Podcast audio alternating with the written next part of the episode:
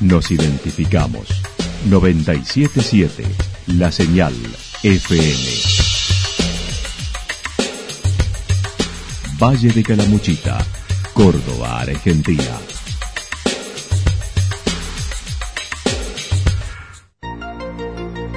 El más completo resumen de las noticias de la región, encontralos todos los días a las 12 y 30, a las 16 y a las 22 horas. Panorama de noticias. Por la 977, la señal FM nos identifica también con las noticias.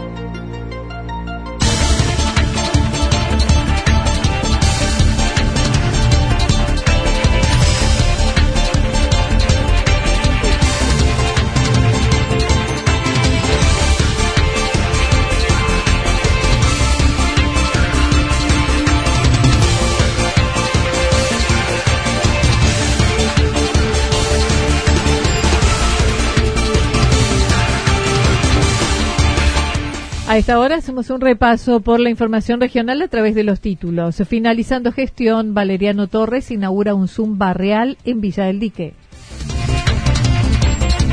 Luchando contra la obesidad y diabetes, nutricionistas de Calamuchita unen esfuerzos. Ojalá el nuevo impuesto no recaiga sobre el inquilino, dijo Yeo desde el centro de comercio. Con menos de lo esperado finalizó la fiesta de la tradición en Santa Rosa. La actualidad en síntesis. Resumen de noticias regionales producida por la 977 La Señal FM. Nos identifica junto a la información.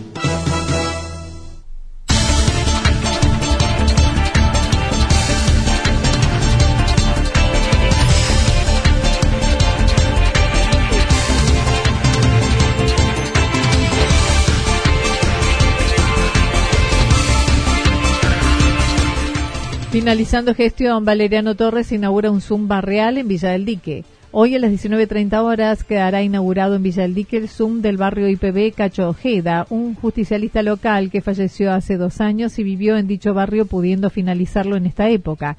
El intendente señaló y hace un par de años ya no lo tenemos más y una decisión de los compañeros y de, bueno, del Ejecutivo y gente del municipio, él siempre vivió en el barrio Red, trabajó para la gente que más necesita. Hicimos muchos proyectos en común conmigo y con varios compañeros de acá de, Villa del Dique, tenía mucha ilusión y bueno, a raíz de todo eso hemos decidido poner el nombre de él a un Zuna Hermoso, donde la gente va a tener la, posibilidad de hacer sus cumpleaños. Esta obra la iniciaron hace tres años y estima una inversión de alrededor de 300 mil pesos realizada en su totalidad por empleados municipales y cuyas dimensiones son de 24 metros por 7 que se utilizará para reuniones del barrio, desarrollo de actividades culturales y deportivas. Bueno, el Zoom tiene 14 metros por 7, tiene baño de dama, baño de caballero, cocina, que pueden hacer, bueno, se puede juntar la gente del barrio, hacer cumpleaños, encuentros, eh, usarlo como también para, para los gimnasios, para la parte cultural, que va a tener mucha, y lo va a manejar una comisión que hace años nosotros que venimos trabajando con ellos, que le dan el té los días sábados a los chicos con factura, viste, en, en una casita que tenemos al lado, hoy van a tener a disposición el Zoom donde bueno los chicos van a estar más, más contenidos y para ellos mucho mejor, ¿no? Valeriano Torres destacó el, para el intendente que asuma el 10 de diciembre no dejará dudas solo lo que hace al pago de camiones comprados que descuentan mediante la coparticipación, mientras hoy se encuentran abonando sueldos. Consideró se lleva a cabo una transición ordenada trabajando con concejales salientes y entrantes y habiendo realizado una evaluación de maquinaria existente. Hemos tenido varios reuniones con ellos, con algunos de los concejales. Casualmente la semana pasada se juntó los concejales de, de, escuela con los concejales, ¿no que están en, ahora en, la gestión mía. Bueno, para ir más o menos asesorándose de todo lo que el Consejo Liberante, se ha hecho un análisis general de la, de la maquinaria que hoy las tenemos eh, andando y otras no tenemos andando. Hemos puesto la, pala mecánica, la hemos hecho cero kilómetros. Decidimos también con, con Escole de, poner la moto y dejarla en condiciones para, para tener el país de diciembre. Aún le resta otra inauguración antes de finalizar la de la cancha de fútbol Pablo Gijena de Villanueva y proseguir la construcción de cinco aulas en la escuela secundaria, avanzada en un 70%. Lo mismo que la cancha de hockey.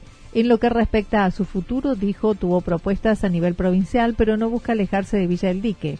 Tampoco tiene definido su futuro político, por lo que verá qué pasa en cuatro años, no descartando volver por la intendencia. Y bueno, eso vos sabés que decirte algo ahora, después, ah, faltando cuatro años, no te lo puedo decir, pero eh, en la política siempre cabe para ayudar el crecimiento de nuestro pueblo y que los compañeros se lo mejor posible a que ¿no?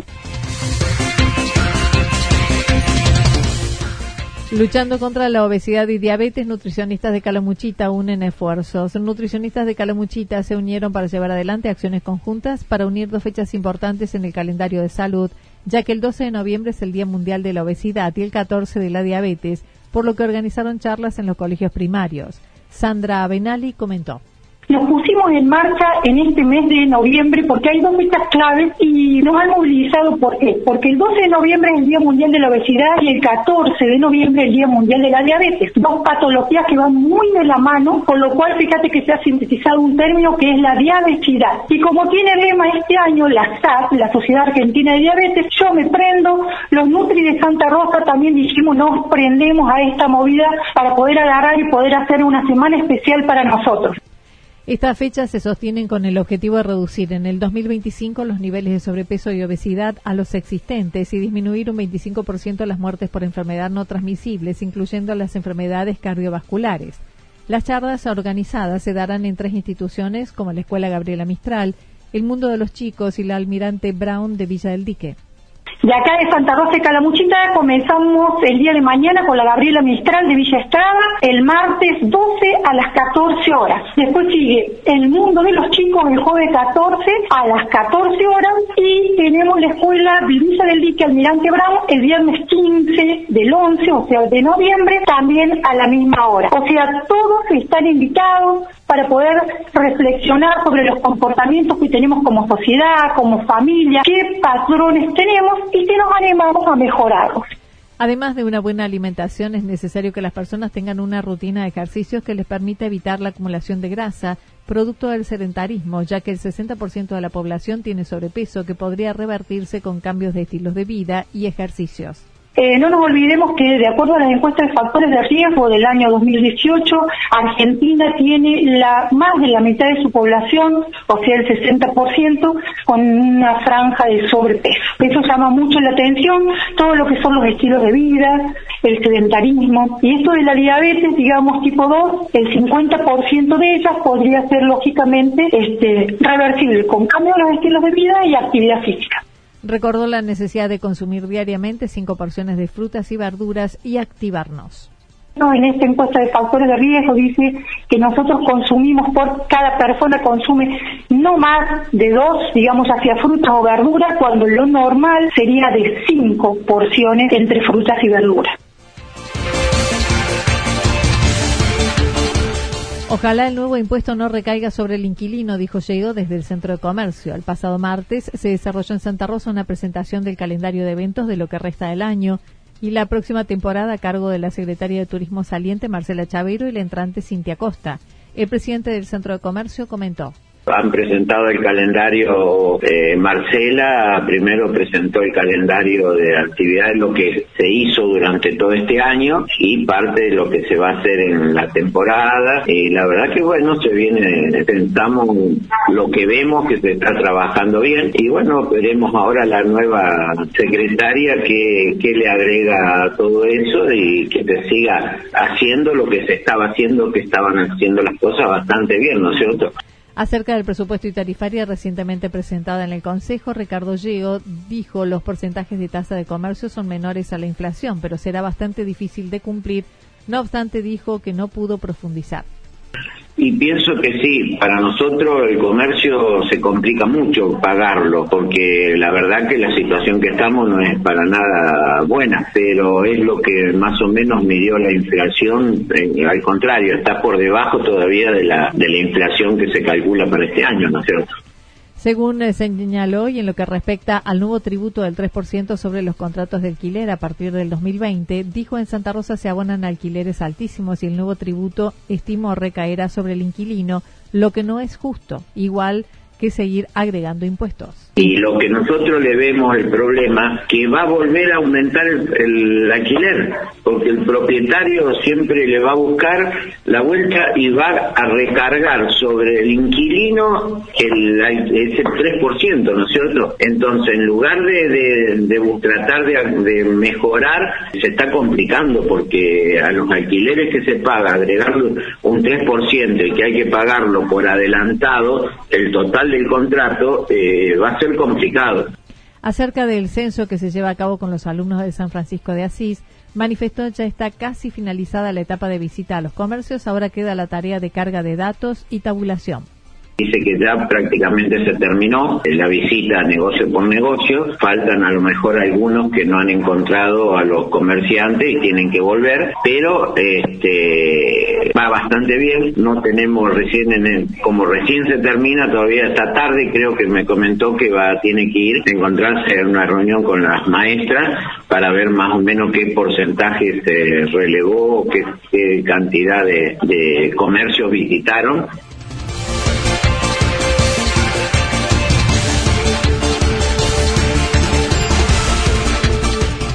Con menos de lo esperado finalizó la fiesta de la tradición en Santa Rosa. Ayer concluyó la 37 edición de la Fiesta Nacional de la Tradición que se vivió durante tres jornadas, del viernes al domingo en el Predio de los Gauchos. El presidente de la agrupación tradicionalista comentó. La verdad con, mucho trabajo, como siempre, porque bueno, este, somos pocos, pero, pero bien, uno hace lo que le gusta, este, nos cansamos, pero lo disfrutamos y contento, porque salió, gracias a Dios, todo bien. Al evento asistieron unas 40 agrupaciones de la región, donde los festejos centrales fueron el sábado y parte del domingo.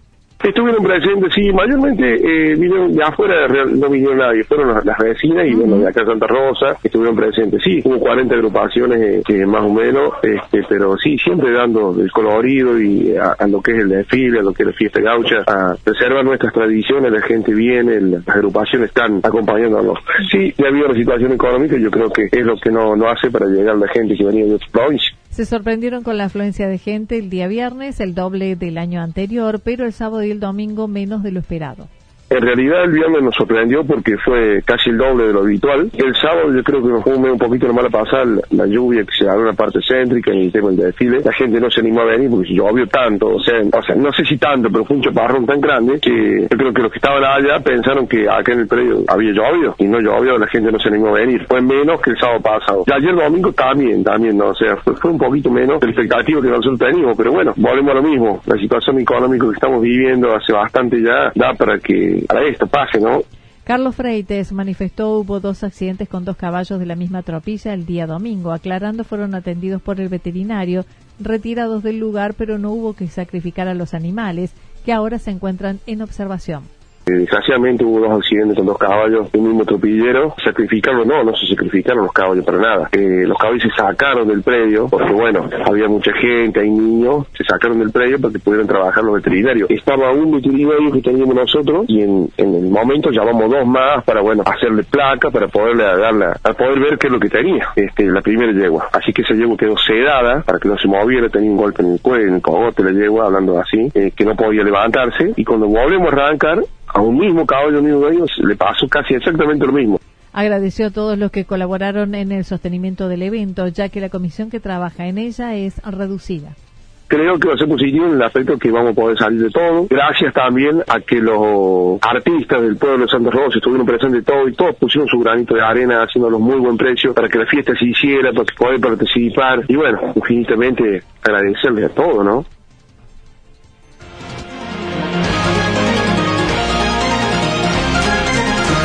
Toda la información regional actualizada día tras día. Usted puede repasarla durante toda la jornada en www.fm977.com.ar. La señal FM nos identifica también en Internet.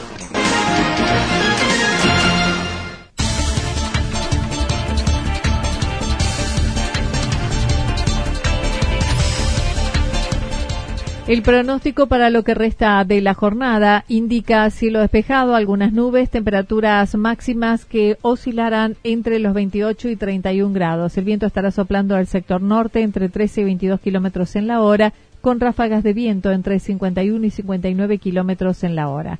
Para mañana martes anticipan tormentas aisladas, temperaturas máximas que oscilarán entre los 27 y 29 grados, mínimas entre 15 y 17 grados. El viento estará soplando al sector norte entre 7 y 12 kilómetros en la hora. Datos proporcionados por el Servicio Meteorológico Nacional.